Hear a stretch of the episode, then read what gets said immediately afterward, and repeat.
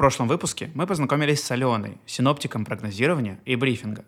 Во время нашего прошлого разговора мы узнали о том, как проводятся метеоконсультации между пилотами и синоптиком в аэропорту, поговорили о том, как влияет метеорология и условия погоды на безопасность полетов, и о том, как вообще происходит обмен погоды между службами и аэропортами – а еще я расспросил Алену о том, насколько точно можно предсказать погоду и такие явления, как туман, видимость, двиг ветра, ну и в целом, как такой процесс прогнозирования выглядит, чтобы до потребителя, то есть до пилота, доходил точный и оперативный прогноз погоды. Если вы еще не успели послушать прошлый эпизод, я крайне рекомендую это сделать перед тем, как мы продолжим. Ladies and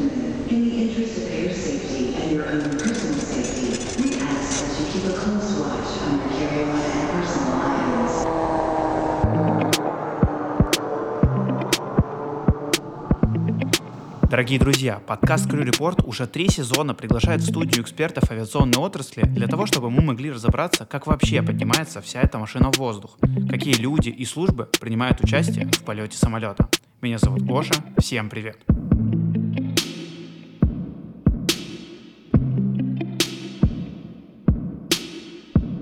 В этом выпуске мы продолжим беседу с Аленой и обсудим изменения в мире – способы получения информации о погоде и вообще сложно ли предсказывать какие-то специфические явления. А еще я получил ответ на вопрос, нужно ли знать пилоту метеорологию. Но обо всем по порядку. Мы продолжаем.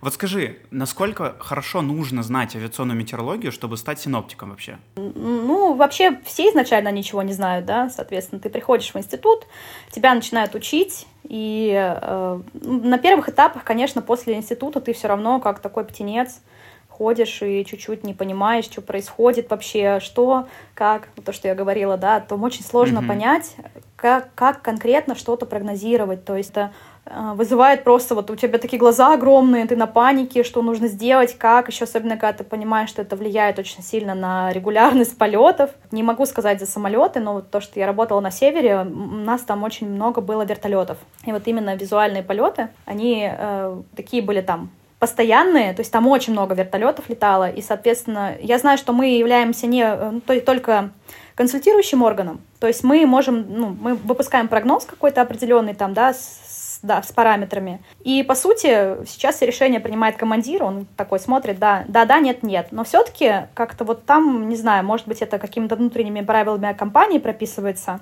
то есть, если мы писали там нелетную погоду, условно, ниже минимума, то обычно это никто не летал. И то есть ты чувствуешь вот эту ответственность, соответственно, ну, такой да, сидишь, да. когда ты еще пока не понимаешь, да, вот эти именно конкретно параметры, а тут как бы важно, 200 или 150 метров ты пишешь, потому что с подвеской 200 метров могут лететь, а 150 метров уже не могут лететь. И когда ты вот новичок, ничего не знаешь, сложновато было. Но потом ты как бы втягиваешься. В целом все приходит с опытом, ну, я считаю, что знать, конечно, нужно, потому что если у тебя нет никаких базовых знаний, то работать именно синоптиком авиационным ты не сможешь. Потому что очень большой объем информации нужно в голове держать. Очень можно, много нужно чего знать, то есть нужно уметь читать спутниковые снимки, обрабатывать карты, видеть фронты на карте, да, знать какие-то критерии еще плюс к документам, не забываем, что это тоже как бы важно, потому что мы все-таки работаем по каким-то документам, и мы не можем просто так от балды написать, что мы хотим. Угу. Поэтому нужны какие-то ну, определенные знания, если как бы их нет, то, естественно, просто э, из смежной профессии прийти ну, практически невозможно. То есть нужно именно специальное образование. Именно авиационно-метеорологическое уже? Ну, не прямо авиационно-метеорологическое. Вот им, я заканчивала просто гидрометеорологию. У нас нету, я не знаю, нет ни одной, наверное, кафедры, где учат именно авиационных метеорологов. То есть у нас есть кафедра гидрометеорологии или просто метеорологии, и, соответственно, там уже дальше ты выбираешь после выпуска направление своей деятельности. Но, конечно, в институте читают курс по авиационной метеорологии. Ты можешь там, не знаю, если тебе интересно, то ты можешь там диплом написать по этой теме, например. Соответственно, дальше ты уже выбираешь, и, ну, на работе уже тебя подтягивают именно конкретно по каким-то ну, вещам, которые нужны именно для авиационного синоптика, потому что mm-hmm. не все преподают в ВУЗе. Ну, те же вот метары ТАФ, их практически нету, например. Там больше теория, ну, она не то что отличается сильно от практики, но на какие-то прикладные вещи, они вот уже только на работе узнаются. Uh-huh, вот. Тем uh-huh. не менее, как бы специальное образование, оно все равно нужно. Там, отучившись на эколога, вряд ли ты будешь синоптиком авиационным. Ну да. Вот смотри, пока мы общались, у меня возник вот про детализацию мы говорили, вопрос такого характера. С точки зрения детализации, что сложнее? Предсказать ну, или там построить там модель и на основании нее сделать какие-то выводы, условно, струйного течения э, на эшелоне там 360 или же предсказать сдвиг ветра на предпосадочной прямой? А, ну, сдвиг ветра, конечно, предсказать сложнее, просто по той причине, что это, скажем так, ну, меньший масштаб, во-первых, а во-вторых, э, все, что ниже там тысячи километров, то есть ближе к Земле, оно все более сложно прогнозируемое, чем выше. Чем выше mm-hmm. в атмосферу, тем проще прогноз, просто по той причине, что там нету каких-то факторов, да, которые могут изменить параметры. А струйные течения, они же там обычно связаны с фронтальными зонами, например, с высотными. И если там эта поверхность идет одна, там это струйное течение идет, ну, оно как шло, так и идет. То есть его, в принципе, перемещение легко достаточно предсказать. Ну, легко это, конечно, относительно все, да, я имею в виду относительно сдвига ветра. Вот. Потому что все-таки любой параметр, он как бы, да, изменчив и может поменяться, но тем не менее, чем выше, тем как бы более стабильная атмосфера, то есть мы даже часто смотрим при анализе, например, фронтов тех же, бывает, что настолько вот атмосфера неоднородная внизу, что приходится брать, ну, мы берем карту, там, вот это вот 850 гектопаскалей давления, и иногда она просто, ну, не, не репрезентативна, потому что там просто кавардак какой-то.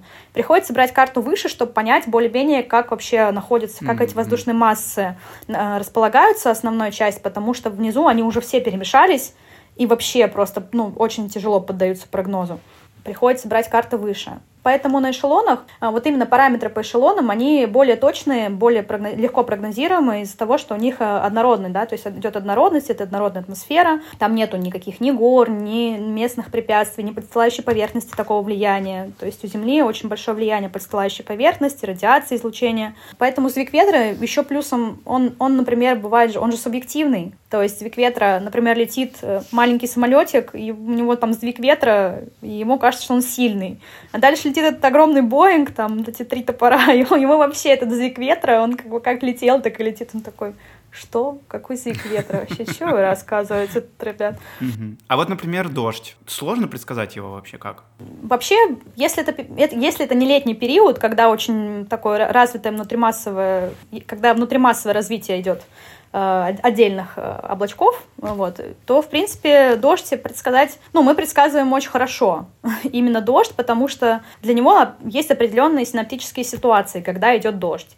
И также и у нас хорошо достаточно рассчитывают модели сейчас численные, то есть они вот эти поля, да, осадков хорошо рассчитывают, и мы, в принципе, видим, что вот эти поля осадков, когда они там к нам подойдут, что будет, что ждем, какая интенсивность. Соответственно, сам факт дождя, то есть он как бы достаточно точно прогнозируется. Вот, опять же, тут больше сложность возникает именно в видимости в дожде, в интенсивности осадков. Мы как бы в целом, вот именно градации просто, да, условные, мы знаем, что будет сильный, слабый, там, умеренный и все такое. Но вот и конкретные цифры, там уже, конечно, да, нужен как бы и опыт синоптика, и смотреть, ну, то есть уже это ноукастинг называется, да, ноукастинг — это краткосрочный прогноз погоды в течение двух часов. То есть, по сути, это прогноз фактической погоды. Вот по, по фактическим данным мы смотрим, ага, вот сейчас этот фронт прошел там Калугу, как было в Калуге, там ближайшая точка, которую мы можем посмотреть. А, даже уже на основании таких данных, да, это вообще интересно. Да, то есть это уже вот как раз называется ноукастинг, э, который именно вот в ближай... на ближайшие два часа мы смотрим и ждем какую-то определенную погоду, ну, просто смотрим аэродромы или какие-то станции, да, вот опять же та же КН-01, так как аэродромов меньше, чем станций метеорологических, мы можем посмотреть, какие на станциях были видимости там вот, в какое-то время. Если там этот момент был фронт, мы можем сравнить там по локатору, да, что он был там, там была такая-то видимость в это время, мы можем примерно представлять, ну, с какой, с какой видимостью к нам придет этот фронт. Uh-huh, uh-huh.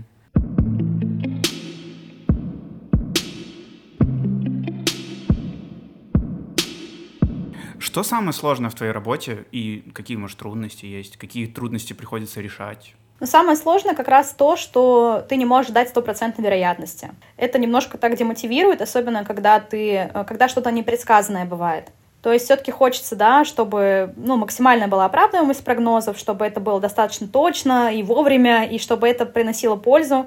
Но бывают такие ситуации, когда что-то было непредсказано, и это прям очень сильно выбивает, потому что, ну, даже обидно становится, но, к сожалению, погодой управлять невозможно, да, пока еще, не, пока еще никто в мире не придумал таких э, даже моделей, чтобы, да, оправдывать была 100%, да, даже там больше 90, чтобы прям была вот такая точная, ну, то есть, если я прям беру, да, детализацию большую, то, ну, нету в мире такого еще, никто не придумал, как настолько прогнозировать состояние атмосферы, чтобы дать стопроцентную вероятность, чтобы что-то было.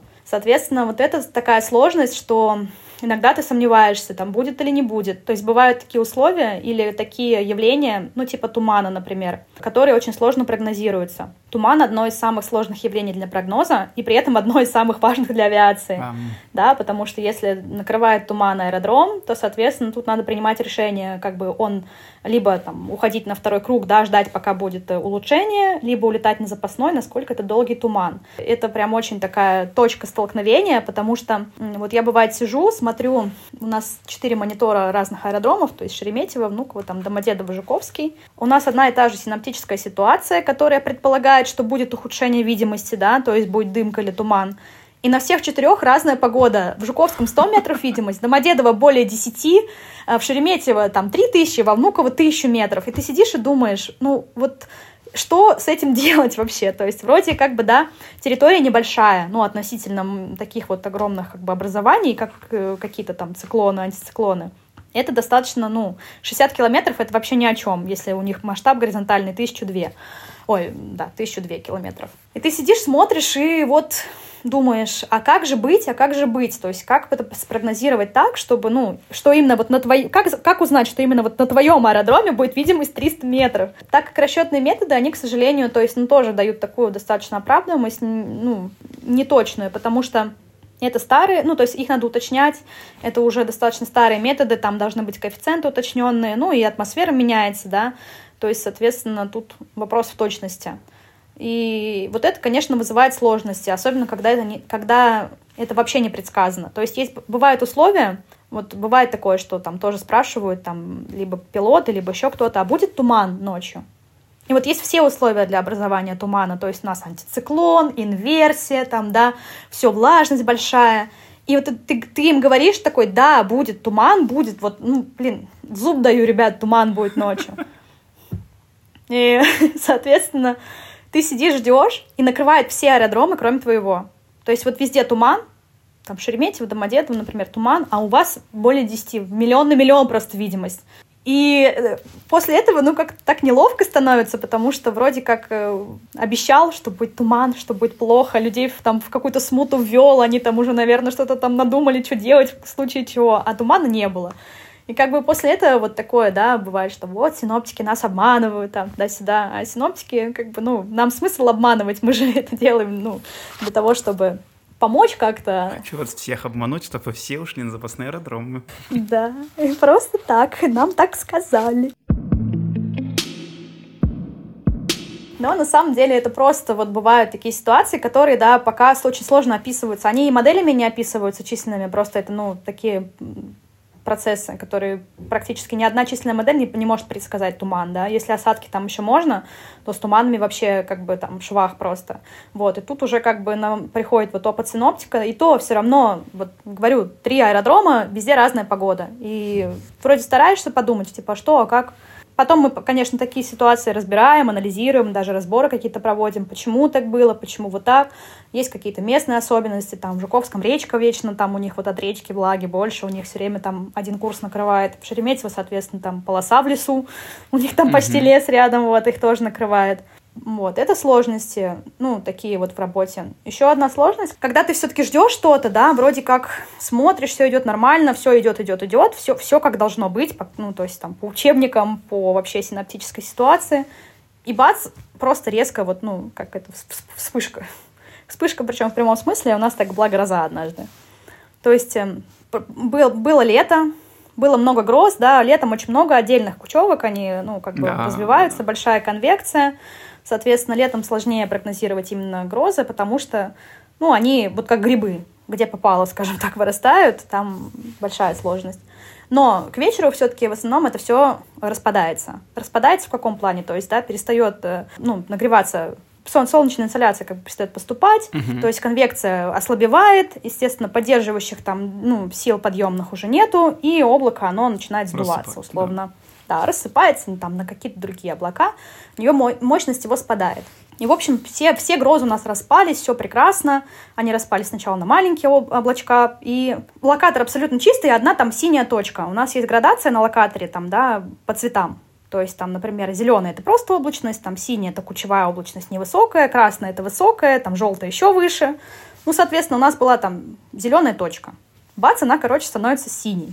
Мы такие, ну ладно, типа, что-то там какая-то это, ну, чуть-чуть, чуть-чуть там ее еще мотает немножко, а уже все, вечер, уже реально вот локатор, вот все, в округе все чистота. Потом бац, она краснеет, короче. Мы просто сидим, и она идет на нас. Вот самое интересное, что она идет прямо вот конкретно на точку аэродрома. Мы такие, да ладно, ну, типа, ну, уже нет никаких условий, абсолютно все.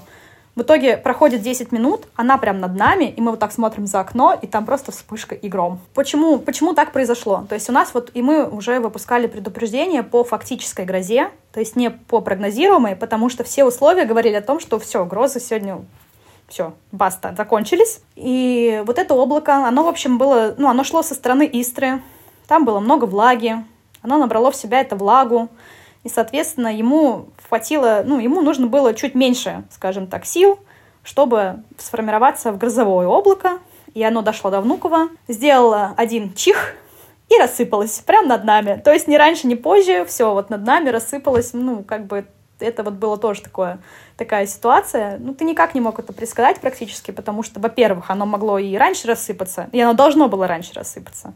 Вот. Либо mm-hmm. позже, ну, то есть вот одна точечка такая, и вот она вот так подставила, скажем, нас просто именно над аэродромом, решила, что пора рассыпаться, все, я устала, всем салют. Вот это сложности в работе, то, что иногда вот такие моменты бывают, когда вроде как уже все полностью понятно, но какие-то неожиданные вещи возникают, такие непредсказуемые. А вот есть ли информация, которая не то, что вот она непредсказуемая, а вот когда а, она может настолько резко изменяться, что от того, как быстро вы ее поставите пилоту, от этого будет зависеть как ну, скорость и правильность принятия решения. Бывали ли такие, может быть, случаи? А, ну, вообще такие ситуации бывают, да, только это по большей части не к синоптикам относится, а уже к техникам-наблюдателям и фактической погоде, ну, над чем мы не властны. Например, часто бывает такая ситуация с облачностью. Ну, бывает, что мы знаем, что будет низкая облачность, мы знаем, что она там будет там понижаться там, с такого-то такого-то значения примерно, но при этом она может, например, начать понижаться раньше, на час или на два, и, соответственно, это уже как бы важно, да, важные параметры. Что мы делаем в этой ситуации, как мы передаем информацию? То есть мы выпускаем коррективы к прогнозу ТАВ. У нас получается, что это не предусмотренное там состояние, да, мы пишем обычно там временами там низкая облачность, но пишем временами с 12, она там с 10 понижаться начала. Соответственно, нужно передать информацию заранее. Но вопрос в том, что ТАФ уже в полете, да, ты там не послушаешь. А у нас есть также прогноз на посадку. Это как раз то, что в Атисе читается, да, там вот погода временами обычно говорят, например, гроза, там ветер 15 метров, шквал. Uh-huh, uh-huh. Это как раз-таки такая приписочка к сводкам Метар, которая позволяет оперативно передать информацию на борт. То есть мы сидим, смотрим, вот что, какая сложность есть, да? А в прогнозе ТАФ, например, мы не можем дать грозу в основной части, потому что, ну, это тоже, опять же, документальные там проволочки. Ну, мы просто это не можем сделать физически. То есть мы можем это сделать, если гроза больше часа, но гроза больше часа практически никогда не бывает. Это кратковременное явление. Соответственно, синоптики чаще всего пишут грозу в группе темпа. То есть временами гроза, и эта группа темпа может длиться 12 часов. Но потому что действительно, особенно летом, гроза, она может, она может прийти и в это время, потом через время прийти другое облако, еще один раз гроза будет. Соответственно, нам же нужно предсказать общую на сутки погоду. И опять же мы ограничены какими-то параметрами, то есть мы не можем расписывать детализацию там, да, каждый час, потому что это будет огромный прогноз. Есть какие-то свои, естественно, ограничения. Вот, соответственно, есть прогноз на посадку, который позволяет как раз-таки дать прогноз на ближайшие два часа. То есть мы его даем, если погода будет отличаться от погоды в сводке, ну, значительно. То есть там сводки, например, там более 10, а мы ждем, что будет видимость там 2000, и ливень будет, и гроза.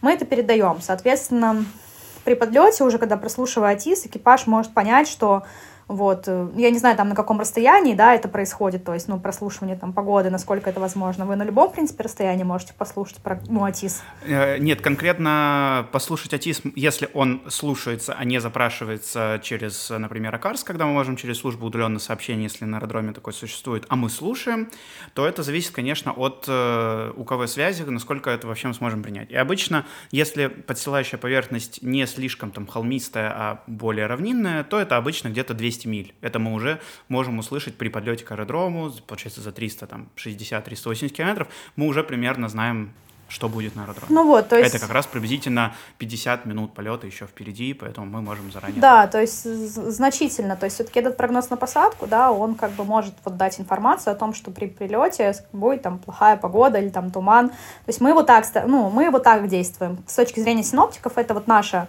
точка, когда, как мы можем именно конкретно передать там значительные изменения погоды, которые будут на аэродроме. Они, конечно, могут быть указаны даже в ТАФе, но так как, говорю, ТАФ, он там, временные рамки у него достаточно большие, вот, то прогноз на посадку — это вот один из таких методов передачи информации э, конкретно в том, что сейчас будет в ближайшие два часа. Угу. Еще вот один вопрос интересный. Он больше связан с безопасностью полетов. Как ты считаешь, насколько, возможно, на тебе лежит много ответственности, или вообще как точность прогнозов влияет на безопасность и эффективность полетов? Э, есть вообще как бы и, ну, у нас еще и по документам, то есть, да, наверное, все знают, что при авиационном событии обязательно расшифровывается вся погода. То есть, если происходит, там есть как, бы категории, есть авиационное событие, инцидент, катастрофа. Соответственно, там, ну, зависит от того, там есть жертвы, что там с повреждением, не повреждения. Вот, мы просто тоже как бы это знаем, потому что нам присылают иногда результаты какие-то, и мы, соответственно, как метеорологическая служба очень много информации предоставляем, и как только что-то случается, у нас вообще могут даже, в принципе, изъять все, то есть приехать какая-то там проверка, это какие-то ну, инстанции, да, они приходят, опечатывают там какие-то все документы, все там сводки, все прогнозы, все карты, все-все-все. И, соответственно, дальше уже там... И еще плюс мы пишем расшифровку какую-то погоды текущую, там и прогнозов тоже расшифровку делаем. Ну, потому что погодные как бы условия, они очень сильно на это все-таки влияют. И, соответственно, ну, проверяют тем, то также и метеорологов условно, что насколько вы там точны были в своих прогнозах. Может быть, вы там что-то сделали не так, что вот неправильное решение приняли. К счастью, я не сталкивалась, да, ну, за свои там пять лет работы, я, к счастью, с этим не сталкивалась, и я очень рада, потому что, э, ну, это значит вообще, да, как бы, что и в целом меньше было событий, каких-то инцидентов, вот.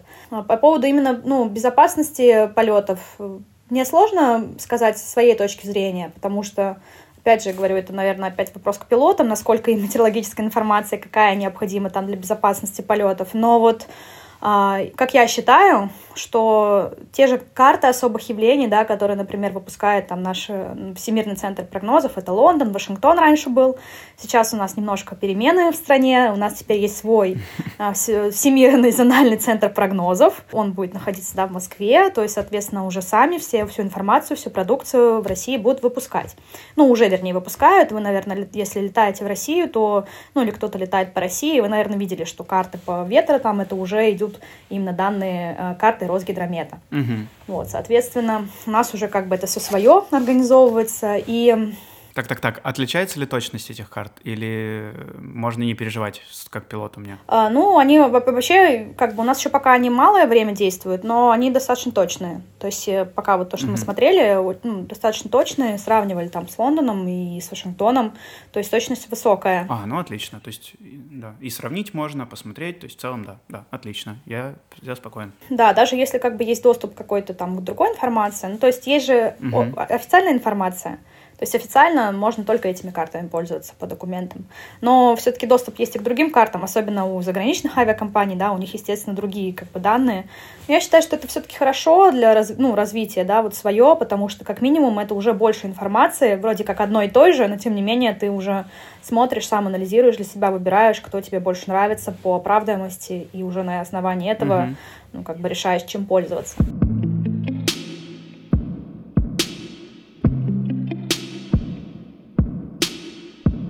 У нас есть карты особых явлений погоды, ну, вместе с ветровыми, наверное, да, ты, наверное, видел, и ребята, которые летают, видят там, где прогнозируется обледенение, турбулентность, куча дождевая облачность и струйное течение.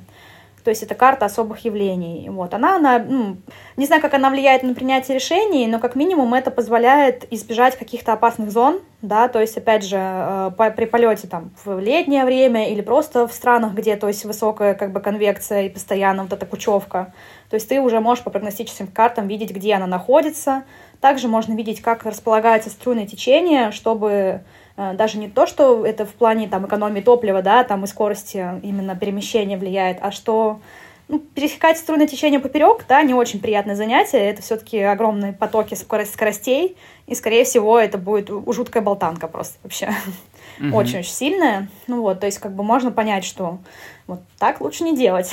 Все-таки я, я знаю, когда, то есть я как и метеоролог, и как пассажир знаю, что турбулентность, она, это ну, не опасно для полета. Пытаюсь это всем своим друзьям обычно рассказать, что турбулентность это просто, ну, просто американские горки. Можете поднимать руки так, в полете это ничего страшного, просто ну, такая вот неоднородная... Ну, опять же, при грамотных действиях пилотов. Да, это, конечно, ну, безусловно, но я все-таки верю в пилотов, я считаю, что они все грамотные, иначе они бы не летали. Вот, кстати, отсюда прям сразу вытекает у меня вопрос. Как ты думаешь, вообще пилоты достаточно подкованы в метео или надо бы побольше этому уделять времени? Э, тут возникает встречный вопрос, насколько пилотам это нужно? Я со своей точки зрения считаю, что пилоты должны знать какую-то базу и мучить их, например, какими-то сложными терминами или там какими-то ну, тоже, опять же, уравнениями нет смысла. Не знаю, как преподают метеорологию в училищах, но, судя по моим рассказам, это не по моим, судя по рассказам моих друзей, да, а, это один из сложных курсов, которые просто люди там с трудом прокарабкиваются через него там по-пластунски кое-как, да, типа, да, метео, да. боже, метео, ничего не понятно, сложно. Лучше бы никогда не знал в жизни еще такое метеорология. Вот, поэтому что, ну, у меня все-таки такой подход, как я уже тоже говорила, что надо объяснять простыми словами. Да, возможно, пилоту не, не обязательно знать, то есть там вот эти карты читать, там уметь э, именно, да, приземного анализа, высотные карты, ну, это ни к чему. Но, по крайней мере, знать, э, что такое антициклон-циклон, как он выглядит, да, на карте, это как минимум полезно даже для того, чтобы понять, что вот если ты видишь там какой-то мощный циклон в Сочи, вот когда были шторма, что это как бы, ну, такое, такая галочка, обрати внимание на прогноз, на фактическую погоду, ну, будь более аккуратен, то есть это еще зависит от последовательности, да, то есть там обрати внимание на тафы, на метары, какие они там, что там есть сегменты какие-то, может, действуют, что вообще ждут в этом, ну, в этой точке. Вот. Просто большинство же все-таки читает сначала там тафы, да, ну, то есть как бы тут я от обратного иду, потому что я как раз-таки сначала карты обрабатываю, потом тафы пишу. А тут как бы наоборот, но тем не менее вот такие базовые вещи, что, ну, там, условно, антициклон, там, хорошо будет все, там, спокойная вообще звенящая атмосфера, летишь, кайфуешь. Или там это будет циклон, в котором там, возможно, придется отклоняться от маршрута, уходить, что-то там перелетать, как это будет, ну, спланировать в голове, как ты это будешь делать хотя бы, да, плюс-минус. А именно глубокие познания, мне кажется, они не нужны особо, ну, то есть пилоту какие-то супер там, ну, сложные вещи, потому что э, ну, зачем пилоту знать там какое-то уравнение, да, там, которое там с производными и прочее, прочее, ну, какой в этом толк? Честно говоря, даже как бы синоптики, да, после института, они, мы не пользуемся, мы же не читаем уравнения. Мы не приходим на работу такие, так, у нас шесть уравнений, надо их решить, сейчас мы тут все данные забьем, короче, все порешаем.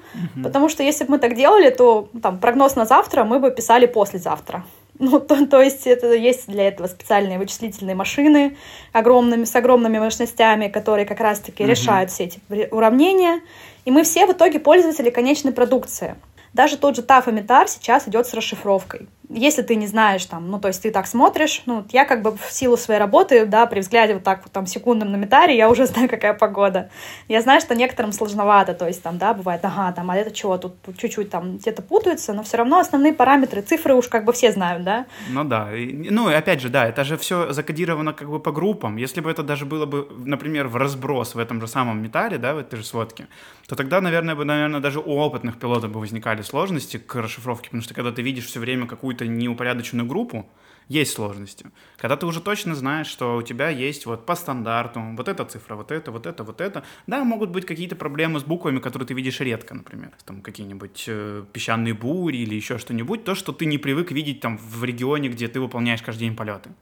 Ну, ты знаешь, где это найти. Или, да, как ты говоришь, что есть сейчас приложение, где мы смотрим, опять же, эти же сводки, и они у тебя есть сразу в расшифрованном виде. Да. Ну, это как бы кто-то пользуется этим, кто-то нет, но, по крайней мере, ты всегда можешь к этому обратиться. Да, конечно. соответственно, поэтому я считаю, что вот с, ну, с развитием вот этих технологий, конечно, значимость, она немножко упала как и значимость да, каких-то там прогностических там данных тоже упала, потому что все-таки технологии развиваются, и самолеты развиваются, да, и системы посадки развиваются. И если там раньше там какие-то были, да, большие, там, я не знаю, как правильно, большие, маленькие, у меня всегда проблемы с этим, там, минимумы, то есть сейчас уже техника может заходить практически в любую погоду, и уже как бы это тоже, ну, немножко так поубавило значимость прогнозов синаптических. Вот. И поэтому я считаю, что синоптику нужно знать просто на каком-то базовом уровне. Ну, даже в седьмом классе преподают, извините меня, циркуляцию атмосферы. Как бы это, ага. это в целом знать, ну, это база, как говорится, это база. Вот. Желательно что-то знать. Я считаю, что это полезно, особенно, ну, если это полеты, вот, по визуальные полеты, то есть это прям так достаточно важно. Какой совет ты можешь дать пилоту э, при использовании метеорологической информации в полете? Вот, э, если честно, я не знаю, какой информацией может пилот пользоваться в полете. Мне кажется, мы взаимодействуем именно вот до вылета, до момента вылета, да, там по прилету, и конкретно что в полете используется, мы вообще, вот, если честно, это какой-то конь в вакууме, я вообще не знаю, чем пользуются пилоты, кроме АТИСа. Соответственно, у меня, mm-hmm. если честно, советов и нету по этому вопросу, вот. Есть совет только один. Если что-то непонятно, приходите на метеоконсультацию. Если вы в чем-то не уверены, приходите на метеоконсультацию. Если вдруг вы хотите что-то узнать, приходите на метеоконсультацию. Вот, то есть, если не знаете, напишите мне в личку, я вам расскажу. То есть, есть такие ребята, которые что-то не понимают, они мне даже пишут иногда. Да, мне кажется, это хороший достаточно совет, потому что очень многие стесняются это делать. И если действительно есть люди, которые всегда готовы ответить на такие вопросы, то надо этим пользоваться, конечно. Да, потому что я знаю, что КПК сейчас, ну, мне как сказали, да, там в одной авиакомпании, что КПК отменили. Я не знаю, какие-то ребята подходили ко мне на брифинге, вот, да. по, по метео именно у них отменили это все. И они говорят, вот мы подзабыли, что вот это такое. Как бы я им так рассказала вкратце, все, они такие, о, да, спасибо, а то вот что-то забывается все. То есть это не проблема, всегда нужно, если есть ресурсы, надо действительно ими пользоваться, потому что ну, это не проблема. Подойти, не стесняться, никто никого не укусит, там, если вдруг что-то надо. И все равно, тем не менее, да, даже если это нужно не для полета сейчас, все равно, скорее всего, у вас есть какие-то тестирования, да, какие-то там, вот, ну, я знаю, что в авиакомпаниях есть там какие-то, ну, сдают там тесты по метеорологии, еще что-то. Все равно какие-то знания нужны будут. И если там есть пробелы, проблемы, да, непонятно, где это найти, можно прийти, спросить, все объяснят, все подскажут, там, посмеемся иногда над вопросами вместе. Я просто видела вопросы по метео в некоторых, в некоторых тестах, очень спорные, конечно, с точки зрения метеоролога. Вот, поэтому именно по использованию в полете у меня, к сожалению, нету как бы какой-то информации. А вот если до полета, пожалуйста, приходите. Всех рады видеть. Со всеми поболтаем, объясним что-то, если нужно, подскажем. Спасибо. Да. Будем постепенно переходить уже к заключению. Как вообще думаешь, как будет развиваться метеообеспечение полетов в ближайшем будущем? Сместит ли спутниковая информация традиционные способы получения погоды? Как вообще ты видишь развитие метеорологии, авиационной метеорологии в частности? А, по поводу спутниковой информации, если мы берем, да, вот, э, то есть текущую спутниковую информацию, я все-таки считаю, что это не сместит, э, ну, классические методы. Почему? Потому что спутниковая информация сейчас идет в том варианте, который нам просто помогает и дополняет наши, да, какие-то еще методы. То есть мы также используем спутниковые снимки облачности, да, мы смотрим, анализируем, видим какие-то образования. То есть отдельно она, конечно, ничего из себя не представляет, просто, просто снимок спутника, он тебе ничего не даст, особенно если ты с этим не работаешь каждый день. И что, и что, что тебе даст эта картинка? Черная на белом, да, там белое на черном, абсолютно непонятное. Вот. Для синоптика это просто подспорье. А, есть, конечно, еще у нас система Амдар, а, ее, к сожалению, в России, ну, ее пока не развивают, вернее, то есть это было в планах развивать вот систему Амдар. А, я знаю, что за границей она хорошо работает. Это, как, это такая система, когда самолет при взлете передает информацию о состоянии атмосферы на каких-то высотах. Вот. Это очень крутая система, на самом деле, которая очень помогла э, вообще в, в уточнении прогнозов, то есть в повышении процентной там, да, оправдываемости. Почему? Потому что, как я уже говорила, что зондирование атмосферы, вот это вот, да, вертикальное, то есть исследование вертикальное, оно проводится два раза в сутки всего. А, в нули часов UTC и в 12 часов UTC. То есть мы, а, ну, приземные карты, если вот эти КН-01 брать, да, они там хотя бы раз в три часа станции данные присылают. То есть ты, ты как бы в три часа, каждые три часа видишь там, да, если проводишь какие-то, какой-то анализ, там, смещения образований, то по высотам всего два раза в сутки данные получаются. Соответственно, это усложняет как бы, да, точность и вообще прогнозируемость ну, каких-то перемещений, также там по высотам каких-то параметров. И вот эта система, она бы позволила просто, ну, представляешь, да, вместо двух раз в сутки, то есть сколько самолетов взлетает постоянно, и все время передается информация, причем в разных точках. У нас просто есть как бы промежутки на картах большие достаточно, да, там, то есть станция одна здесь, другая там, там где-то как, через какое-то там количество, там, сотки, сотен километров. Ну, то есть, соответственно, а тут было, было бы огромная сеть покрытия просто данных.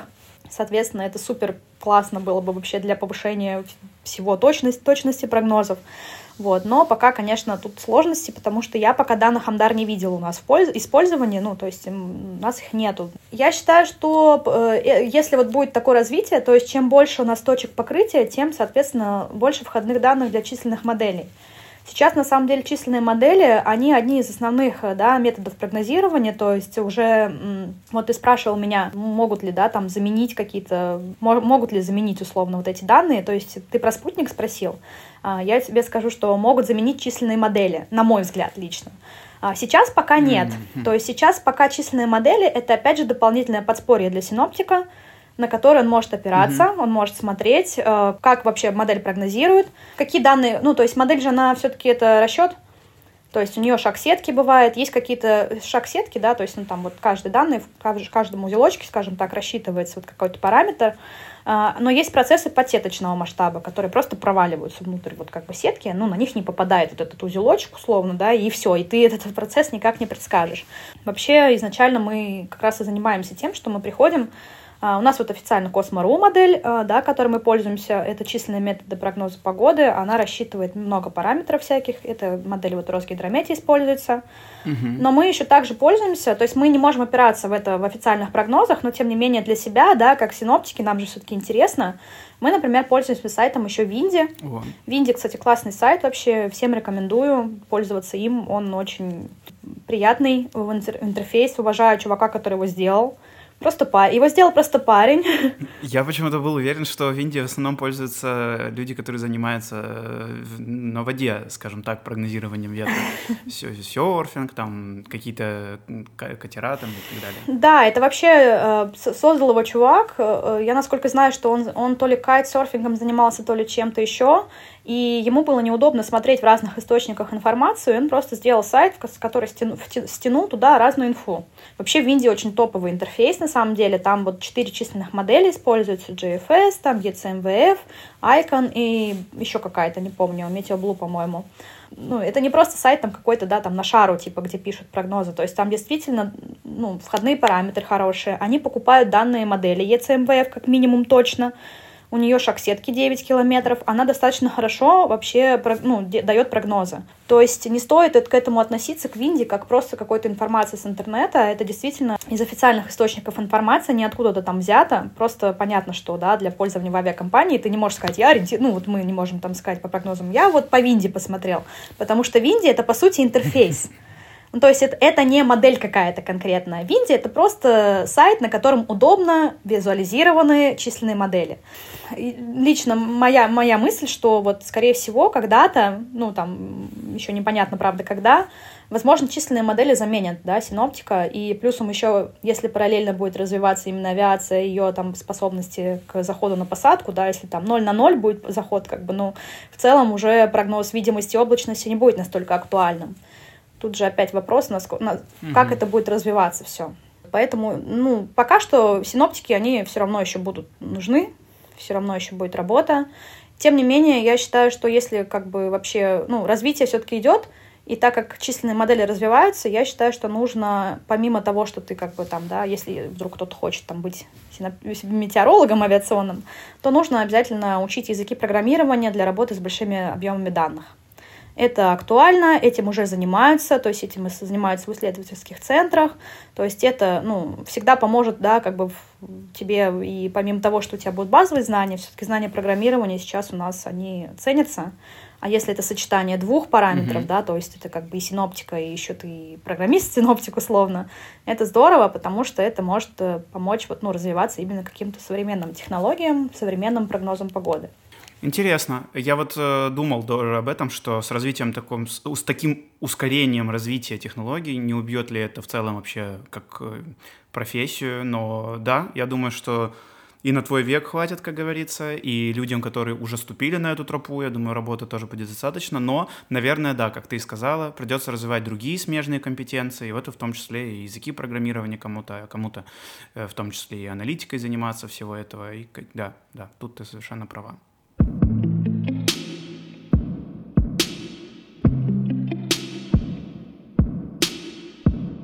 Перед тем, как мы закончим наш сегодняшний выпуск, хотелось бы еще немного так более о личном. Близится Новый год. Этот эпизод уже будет э, таким предпраздничным, и наступает время, когда мы оглядываемся назад, рефлексируем, планируем на будущее. И в этой связи, есть ли у тебя какие-то личные цели, планы на будущее в своей работе?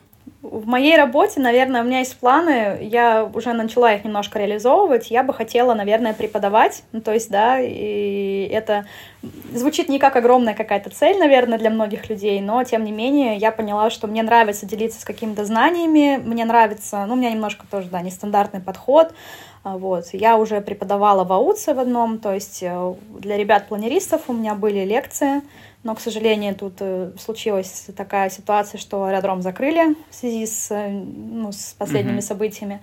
Вот, поэтому моя преподавательская карьера немножко поутухла, скажем так. Вот, и поэтому у меня именно вот в сфере да, авиационной метеорологии я уже сейчас работаю в Москве. По крайней мере, это, это, это наверное, со, скажем так, ну, дальше только за границу, если двигаться. Вот. В России это максимальный уровень, да, куда я могла бы э, стремиться пока вот у меня вот здесь все хорошо, здесь я работаю, и, наверное, в Москве я бы вот хотела делиться своими знаниями, преподавать, ну, поэтому я и завела, да, свою рубрику какую-то, то есть я пытаюсь донести, я считаю, что нужно людям доносить простым языком что-то сложное, и это интересно, это полезно, это актуализирует, да, ту же там, ну, какую-то там профессию, то есть понятно, что это не берется с потолка, то есть мне, у меня есть такая вот цель, что объяснить, что погоду посмотреть просто в интернете нельзя.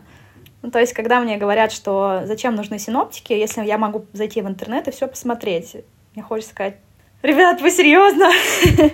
То есть, ну, как бы это что-то мне напоминает из разряда, там, ой, у меня волшебным образом всегда порядок в комнате, я там оставляю, да, там, видос, типа, я оставляю там бардак, а утром просыпаюсь, везде порядок, это просто волшебство.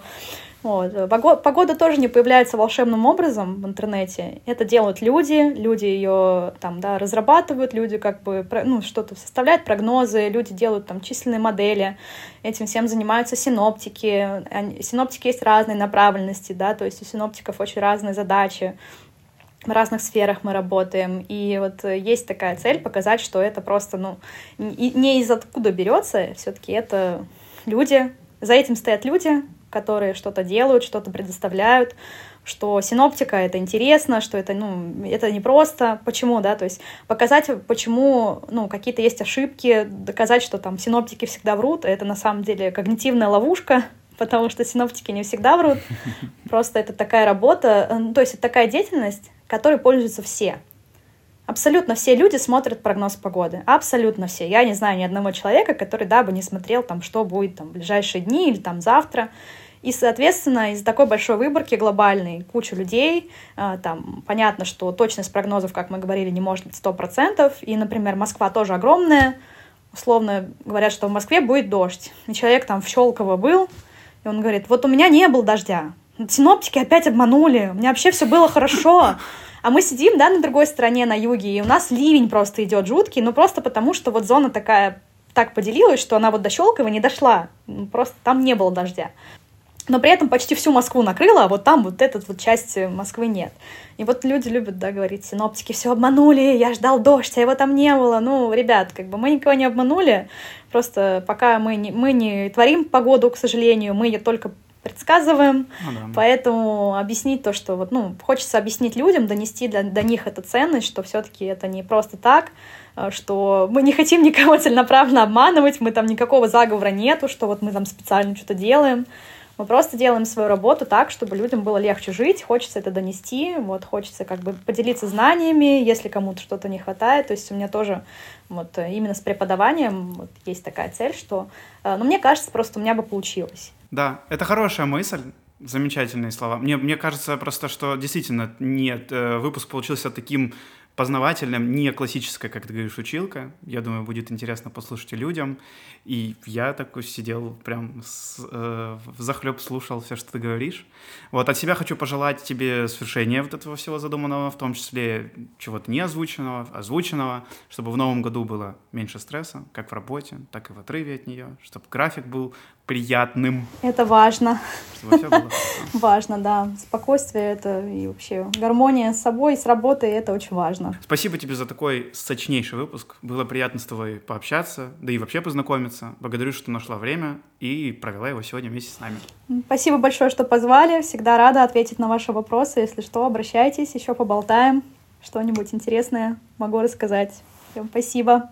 А нашим слушателям в наступающем году желаю мечтать смело, действовать резко и порой даже немножечко нагло. Моя любимая фраза последнего года «везет тому, кто везет», поэтому и вам желаю, чтобы везло во всех сферах. Напоминаю, что надо обязательно поставить лайк, если вы слушаете нас на Ютубе или Яндекс Музыке, звездочки, если слушаете на других платформах типа Apple подкастов. Пишите, что понравилось в этом выпуске, не забудьте подписаться и до скорого. А теперь желаю всего доброго и услышимся в новом году.